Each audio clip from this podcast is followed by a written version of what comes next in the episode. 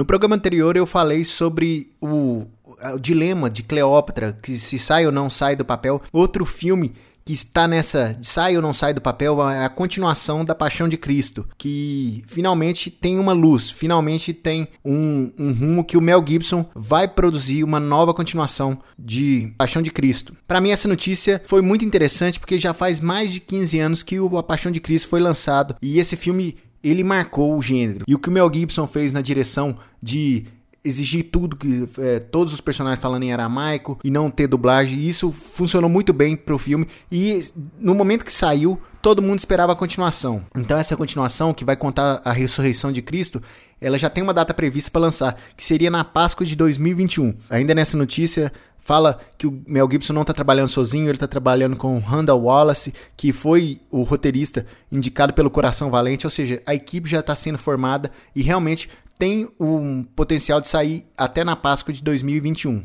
E vamos ver se essa a ressurreição vai fazer o mesmo sucesso que a Paixão de Cristo fez e faz nesse mais de 15 anos que o filme já lançou e toda vez ele é exibido. Se você gostou do, do nosso podcast e, e, ainda não segue o Alguma Coisa Cinema, siga o Alguma Coisa Cinema nos principais agregadores de podcast. É só você procurar por Alguma Coisa Cinema. Deixe também seus comentários nas nossas redes sociais. É isso, um abraço, até a próxima e fui!